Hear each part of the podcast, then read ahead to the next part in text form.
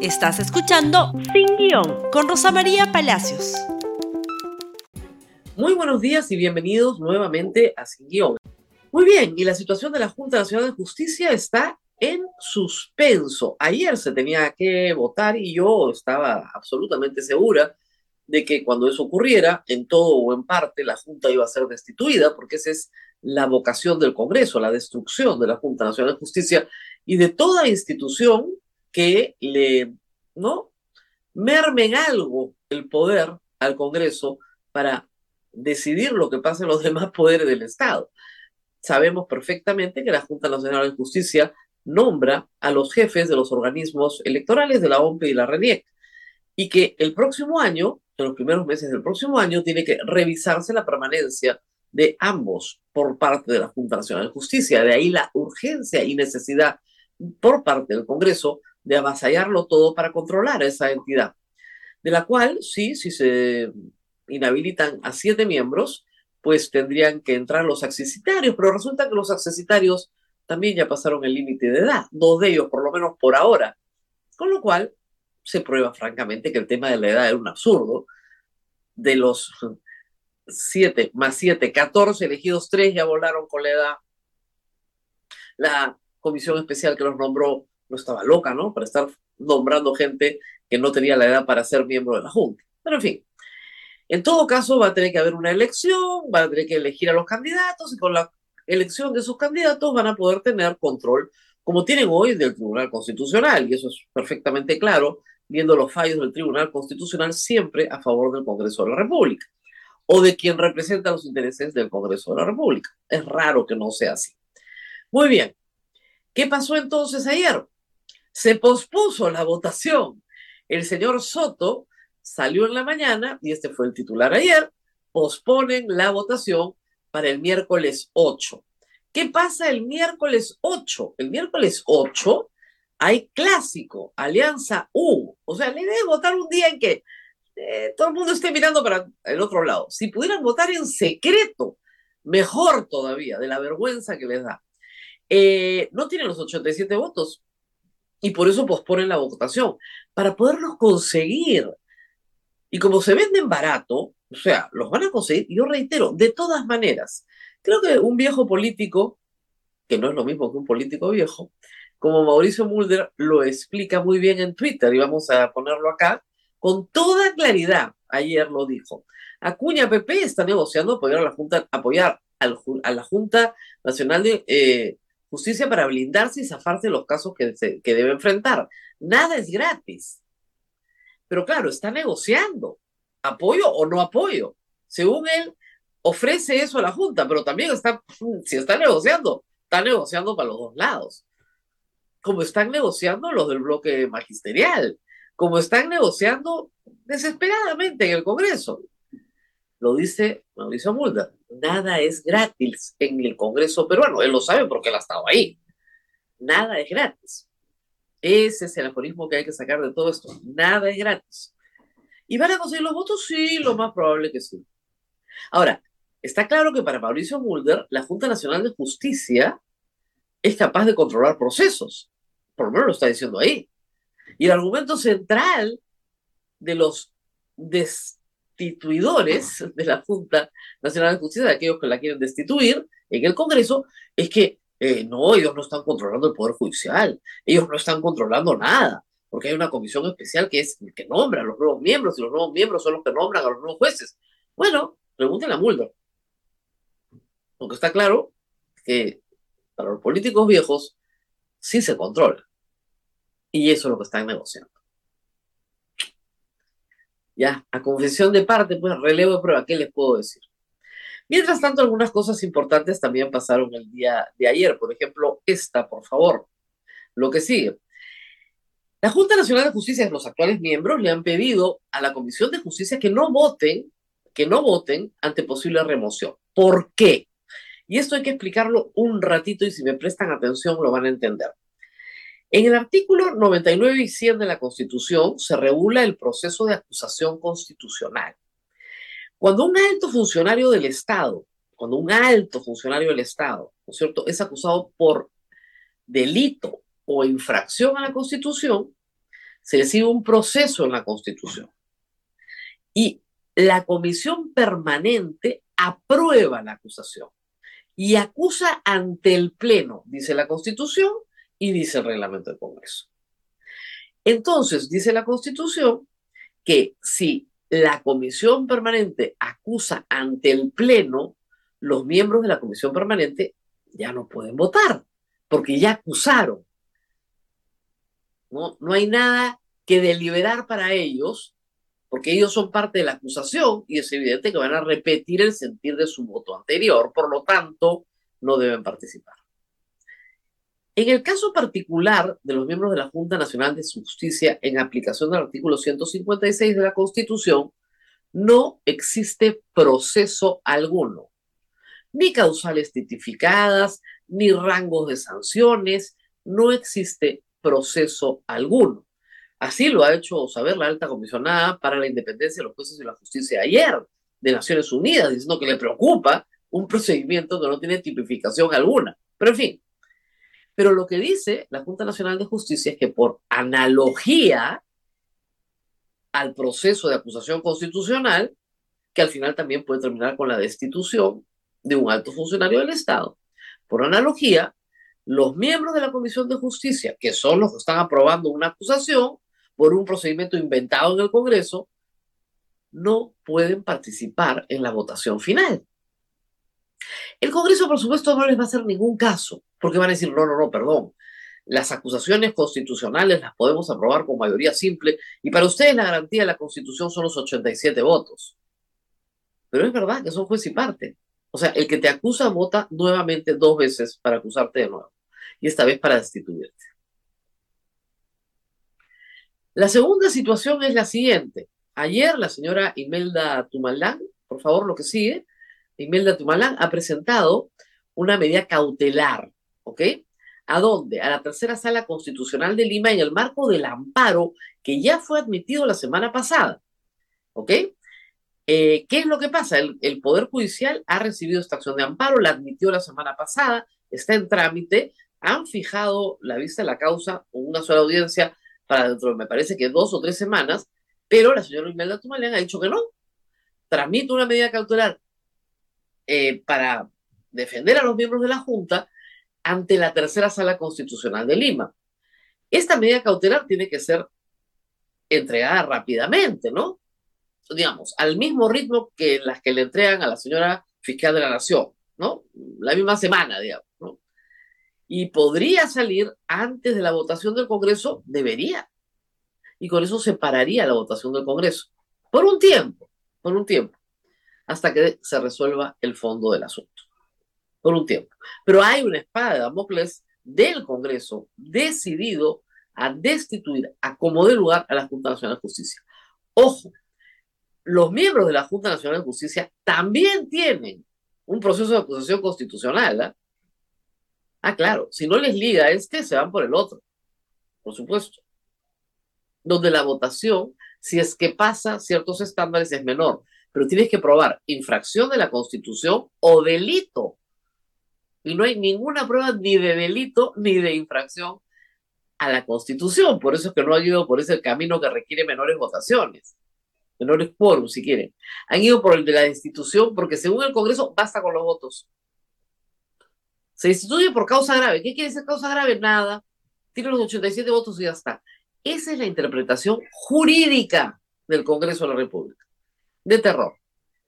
Y finalmente una nota más sobre la Junta Nacional de Justicia. Ayer el Tribunal Constitucional se reunió en Arequipa y em, dejó al voto la demanda competencial de la Fiscalía de la Nación contra la Junta Nacional de Justicia. ¿Qué quiere decir que la dejó al voto? Que en cualquier momento pueden resolver. Ayer fue la audiencia oral, se presentó el doctor Samuel Abad, defendió los foros de la Junta Nacional de Justicia, explicó que la señora fiscal de la Nación sí, tiene una investigación preliminar por andar moviendo jueces o fiscales, perdón, andar moviendo fiscales sin dar una clara explicación motivada de la causa de estos movimientos y temiéndose, con, creo yo, justa razón, que esos movimientos correspondan a la necesidad de proteger a su hermana investigada por dejar en libertad a un narcotraficante. ¿Ok? Proceso que ya fue archivado, por supuesto, cuando cambiaron a la señora Betsabe Revilla, que en protesta renunció. O sea, le salió linda. No la toca nadie. Por ahora. Por ahora. Lo que se está discutiendo es si la señora fiscal de la Nación puede remover arbitrariamente de su colocación a la fiscal que investiga a su hermana. Y yo les aseguro que el Tribunal Constitucional le va a dar la razón a la fiscal de la Nación. Ningún problema, remueva usted a la fiscal que quiera, aun cuando investiga a su hermana. Porque son parte del mismo pacto. Y como les he dicho varias veces, el Tribunal Constitucional solo falla a favor de lo que diga la fiscal de la Nación. Nada más. A la fiscal de la Nación no tiene acusación constitucional por esto, ¿ah? no la investiga nadie porque la Junta está impedida de investigarla por una cautelar sacada con una jueza supernumeraria, es decir, no titular, ni siquiera provisional, supernumeraria. Ahí se tuvo que ir a buscar su cautelar. Entonces, ¿cómo va a fallar el Tribunal Constitucional? Como le guste a la señora fiscal de la Nación. Obviamente. Ojalá que me equivoque, ¿ah? A mí me encantaría equivocarme en todo lo que les digo. Pero la verdad que no, no me equivoco muy a menudo.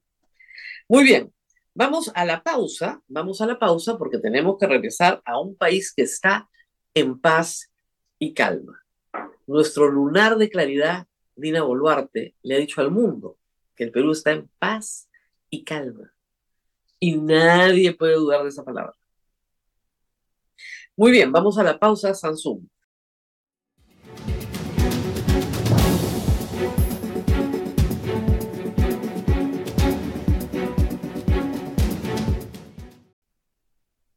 Y bueno, la señora presidenta, como saben, está en los Estados Unidos. Parece que hoy va a tener, sí, por lo menos en su agenda de hoy dice, por fin, encuentro bilateral con el presidente de los Estados Unidos. Sobre eso vamos a regresar en un instante. Pero ayer, en un foro del BIT, eh, conjuntamente con el presidente chileno, con el presidente ecuatoriano, en el ánimo, supongo, de atraer inversión privada, dijo que el país está en paz y calma. Así lo tenemos en el titular. Ahora es un país que está en paz y en calma, ¿ok? Qué maravilla, ¿no? En paz y en calma. Se refería, obviamente, a diciembre, enero y febrero, donde se olvidó de mencionar a los interlocutores presentes que su gobierno es responsable de la muerte de 49 personas por proyectil de arma de fuego a manos de la Policía Nacional y del ejército peruano bajo su mando. Eso sí, lo omitió. O sea, yo mandé matar gente, no dijo, por supuesto, porque ella lo mandó a hacer, a recuperar los aeropuertos a cualquier costo, ¿ok? Eso no lo dijo. Pero digo que ahora estamos en calma. Escuchemos, por favor. El Perú ahora es un país que está en calma, que esté en paz. Luego de aquel 7 de diciembre del golpe de Estado y luego la solada golpista que en, en, las dos últimas semanas y media del mes de diciembre del 2022 y los dos meses y una semana del 2023, en pérdidas económicas ha sido mucho más alta que la misma COVID del 2019 mi gobierno y con el equipo que me acompaña hemos sido resilientes a ellos, somos y seguiremos siendo, pero hemos buscado lo más rápido posible el diálogo, la paz, con una inversión que hemos puesto al interior del país para poder sanear el alma del Estado, como nosotros le denominamos, que es saneamiento básico. Saneamiento básico. Esta señora, yo no sé quién escribe los discursos, parece que eh, en esos momentos improvisa, ¿no? Que los disturbios de enero y febrero fueron más graves que la pandemia del COVID-19 para la economía. ¿Ah? ¿Ah? Oiga, en marzo y en abril del año 2020, el PBI peruano cayó 40%, menos 40% porque se cerró la economía. El año cerró en menos 13% del 2020. ¿Qué está hablando? Y claro, el resto la mira, ¿no? Porque, pues, pero si la presidenta no sabe ni los números, ¿Qué confianza va a generar en el inversor privado? Pero vayamos a la paz y a la calma. Ayer los colegios del Agustino no han podido abrir varios de ellos por el temor que hay hoy de los padres de familia, con toda razón, que sus hijos queden atrapados en un conflicto de bandas. Los mototaxistas de Gamarra se están defendiendo de los extorsionadores llamados los gallegos, que aparecen con fusiles, con un, ¿no es cierto?, ejemplar del trome en la mano para probar el día en el que están hablando. ¿Eso es un país en paz y en calma? Basta revisar lo que sucede cada mañana en un noticiero local cualquiera. Escojan el que quieran. Latina, América, eh, Panamericana, ATV, el que quieran, hasta el de Canal del Estado. ¿Qué hay? Muertos, muertos, asesinatos, violencia, asaltos, robos, secuestros, extorsiones. ¿Ese es un país en paz y en calma? Los problemas de seguridad ciudadana son gravísimos en este momento, no graves, gravísimos, gravísimos. La gente se agarra a tiros y las soluciones que propone el Ejecutivo son estado de emergencia, o el alcalde de Miraflores que dice que va a poner detector de armas en los establecimientos abiertos al público. No, se necesita patrullaje, se necesita controlar los lugares donde venden los celulares robados desde donde se extorsiona y se necesita inteligencia policial. Lo hemos dicho cien veces. Se necesitan algunas ideas, pocas, para regresar a la paz y a la calma. Pero qué vergüenza que diga eso, ¿no? Con los niveles de criminalidad, criminalidad y con lo que está pasando en la Victoria y el Agustino. Pero claro, como es una presidenta remota, está remotamente lejos del Perú, no tiene idea de lo que está pasando acá, o no le informan. ¿Cómo estarán de mal las cosas que hasta el Congreso dice que ya hay que censurar al ministro del Interior? Varias voces en el Congreso. ¿Cómo estará de mal ya la cosa? Y hasta lo quieren censurar. Pero por favor, si van a poner a otro, pongan a uno que tenga un plan y que se entere de qué se trata lo que está pasando en el Perú. Pero vamos a las reuniones bilaterales. Hoy la agenda de la presidenta, más no la agenda del presidente Biden, anuncia una reunión bilateral con el presidente Biden. Lo que sí anuncia el presidente Biden hoy es un almuerzo para todos los presidentes que han ido, para todos, y anuncia también un encuentro justamente en la reunión multilateral con todos los presidentes que han ido en la Casa Blanca. Es decir, en la Casa Blanca va a haber una mesa de discusión, de trabajo, en fin, conversación, y luego un almuerzo. ¿Ok? La señora presidenta anuncia que hay un acuerdo bilateral. Vamos a mirar el acuerdo. Esto es lo que pasó ayer con el presidente Boric. Esta es el Twitter del presidente Biden. ¿Ok? Y lo que dice en castellano está abajo. Hoy me senté con el presidente Gabriel Boric de Chile para discutir cómo juntos continuaremos fortaleciendo la relación centenaria entre nuestras naciones y continuaremos la cooperación en materia de desarrollo económico y gestión de la migración. Esa es una fotografía en la sala oval donde tienen lugar los encuentros bilaterales con los presidentes de países. La cita estaba pactada y era absolutamente conocida por la Cancillería chilena la cuenta de Boric también dice lo mismo. Siguiente, por favor, para que vean que hay otros países también. Este es el presidente Luis Abinader, que es el presidente de República Dominicana. ¿Ok? Presidente Luis Abinader, fue un gran encuentro con usted. Como dije hoy, la asociación entre Estados Unidos y la República Dominicana es más fuerte que nunca. Una realidad que nos permitirá a ambos ampliar las oportunidades económicas, contrarrestar la corrupción y abordar la crisis climática. ¿Ok? Eso es un encuentro bilateral. Esperemos que al final del día el presidente de los Estados Unidos publique una foto exactamente igual con Dina Boluarte y con un texto similar sobre los temas que tienen que ver con Perú, como narcotráfico, por ejemplo, migración, cambio climático, ¿no? Esperemos que eso lo tengamos al final del día para poderlo difundir a todos ustedes. Y no una foto en un almuerzo o en una mesa de discusión con otros presidentes, ¿no? O sea, un encuentro bilateral de verdad. no una fotito tomada en un encuentro social. ¿Ok? Esperemos que en la mañana, ¿no es cierto? Hoy en la tarde ya se conozca esa foto que la va a publicar, por supuesto, como debe ser el presidente de Estados Unidos, que es el anfitrión. Y ahora vamos a otro tema que también trae paz, pero otro tipo de paz, esta sí verdadera. Se aprobó la eliminación del matrimonio infantil en el Perú. Acá vale la pena hacer una pequeña explicación, porque ustedes deben estar muy confundidos. Es decir, se permitía que las niñas se casaran en el Perú. Y vamos por partes y cucharadas. En el Código Civil del 84, de 1984, que es el vigente, cuando recién se aprueba, se recoge una norma que tenía una visión fisiológica y muy conservadora, hay que decir. Es decir, se permitía el matrimonio de mujeres de 14 años y de jóvenes de 16 años, ¿ok? 14 años es prácticamente una niña, por Dios, pero fisiológicamente tienes la capacidad de ser madre.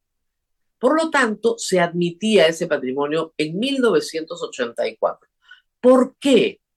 Porque en una visión muy conservadora, una mujer embarazada estaba protegida bajo la institución matrimonial.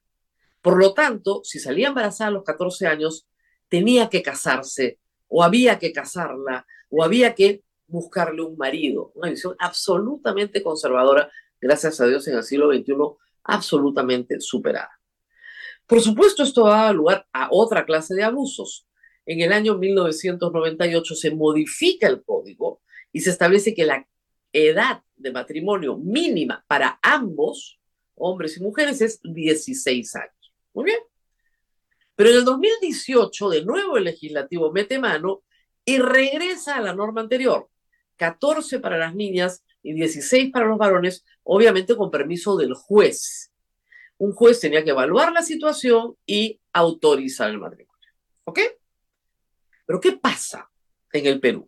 Primero, el 13% del embarazo hoy en el Perú es adolescente. Perdón, al revés. Las adolescentes en un 13% están embarazadas es altísimo.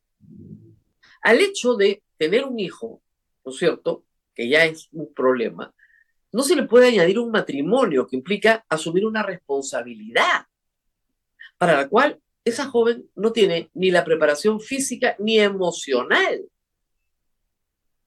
Y porque además, hay que decirlo, un grupo de varones muy sinvergüenzas, muy eh, afincados en el delito, utilizaban esos matrimonios para encubrir sus crímenes de violación, de trata y explotación infantil, laboral, y el matrimonio, lamentablemente, hacía que esa menor de 14 años, violada y embarazada, se convirtiera en la sirvienta de un viejo, ¿no es cierto?, que la tenía para sus placeres y para su servicio negando oportunidades de educación, terminar su secundaria, a veces ni terminaban la primaria, y sobre todo encubrir los crímenes del perpetrador.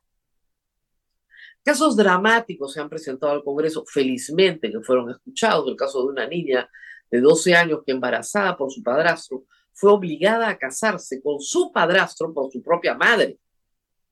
Ese es el tipo de casos que hay. Ahora el matrimonio de menores de 18 años, hombres y mujeres, está prohibido. No hay ninguna obligación de casarte si tienes un hijo. Puedes tener un hijo y después casarte. No pasa nada.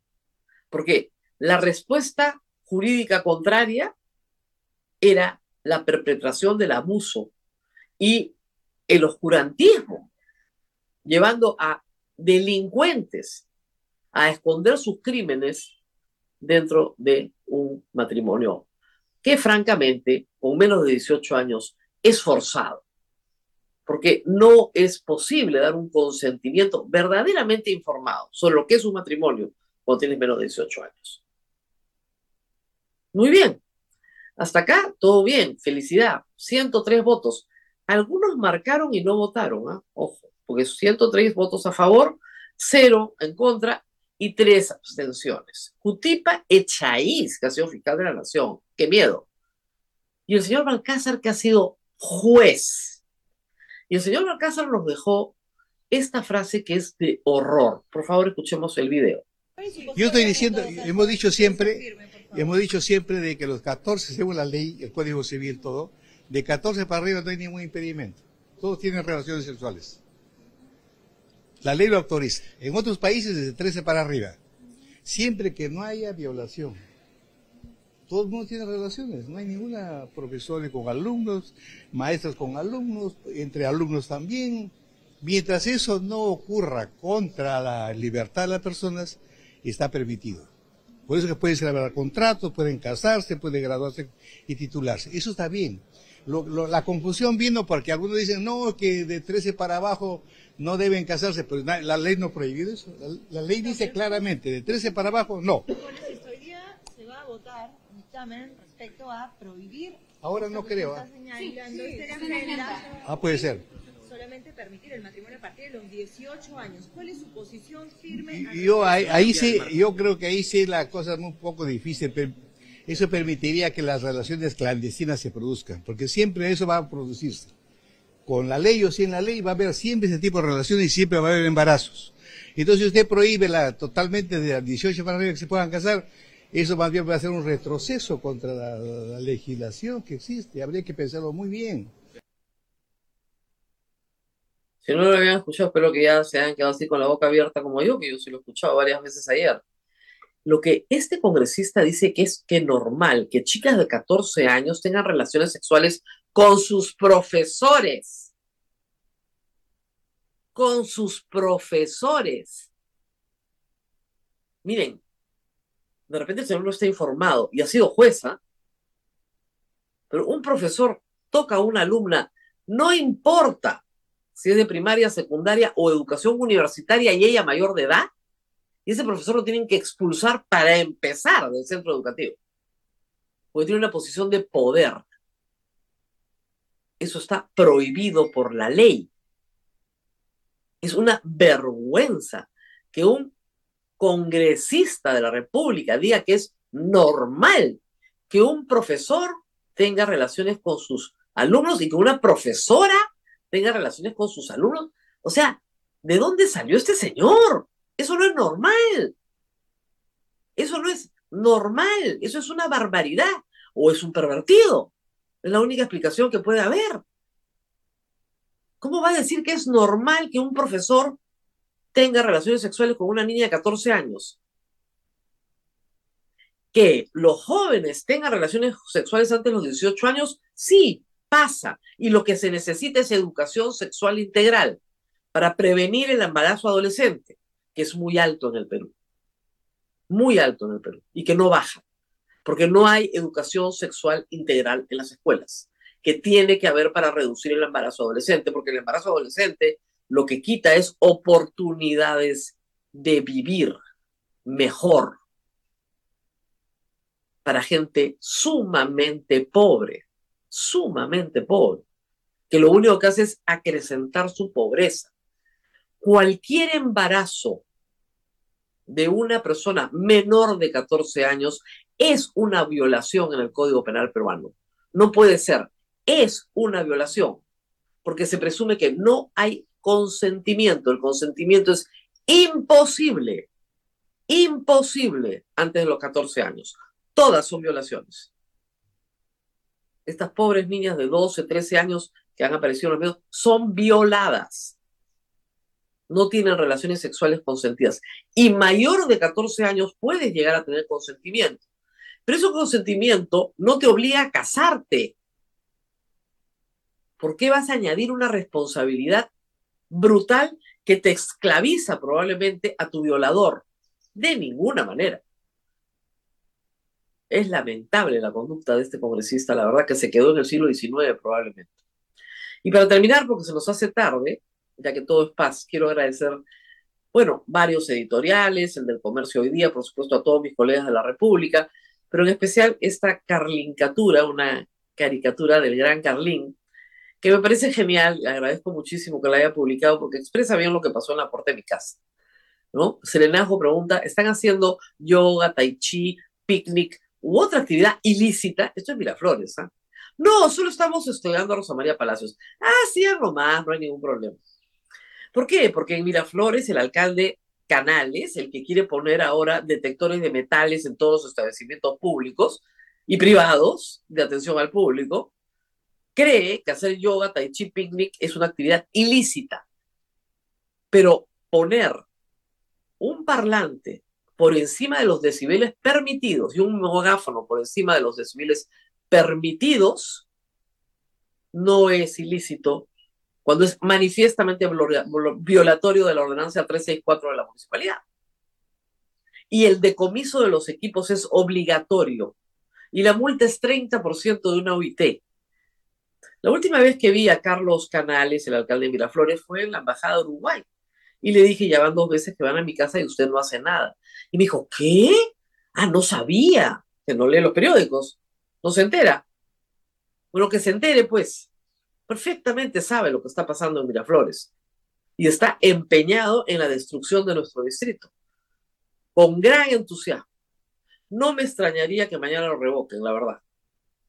No mañana, porque faltan dos meses para que se pueda iniciar un proceso revocatorio. Pero está destruyendo Miraflores. Eso es lo que está haciendo el alcalde de Miraflores. Y los niveles de violencia que tenemos hoy en Miraflores tienen una directa relación con el maltrato que él le dispensa al serenazgo, según me pudieron contar algunos serenos en la puerta de mi casa. Nos tenemos que despedir. Nos vemos, por supuesto, el lunes. Esperemos que este fin de semana no tenga tantos incidentes como el feriado y que efectivamente nuestro lunar de claridad, Dina Boluarte, según el señor Otárola, encuentre la paz y la calma y regrese al Perú esta misma noche. Nos vemos hasta el lunes. Gracias por escuchar Sin Guión con Rosa María Palacios. Suscríbete para que disfrutes más contenidos.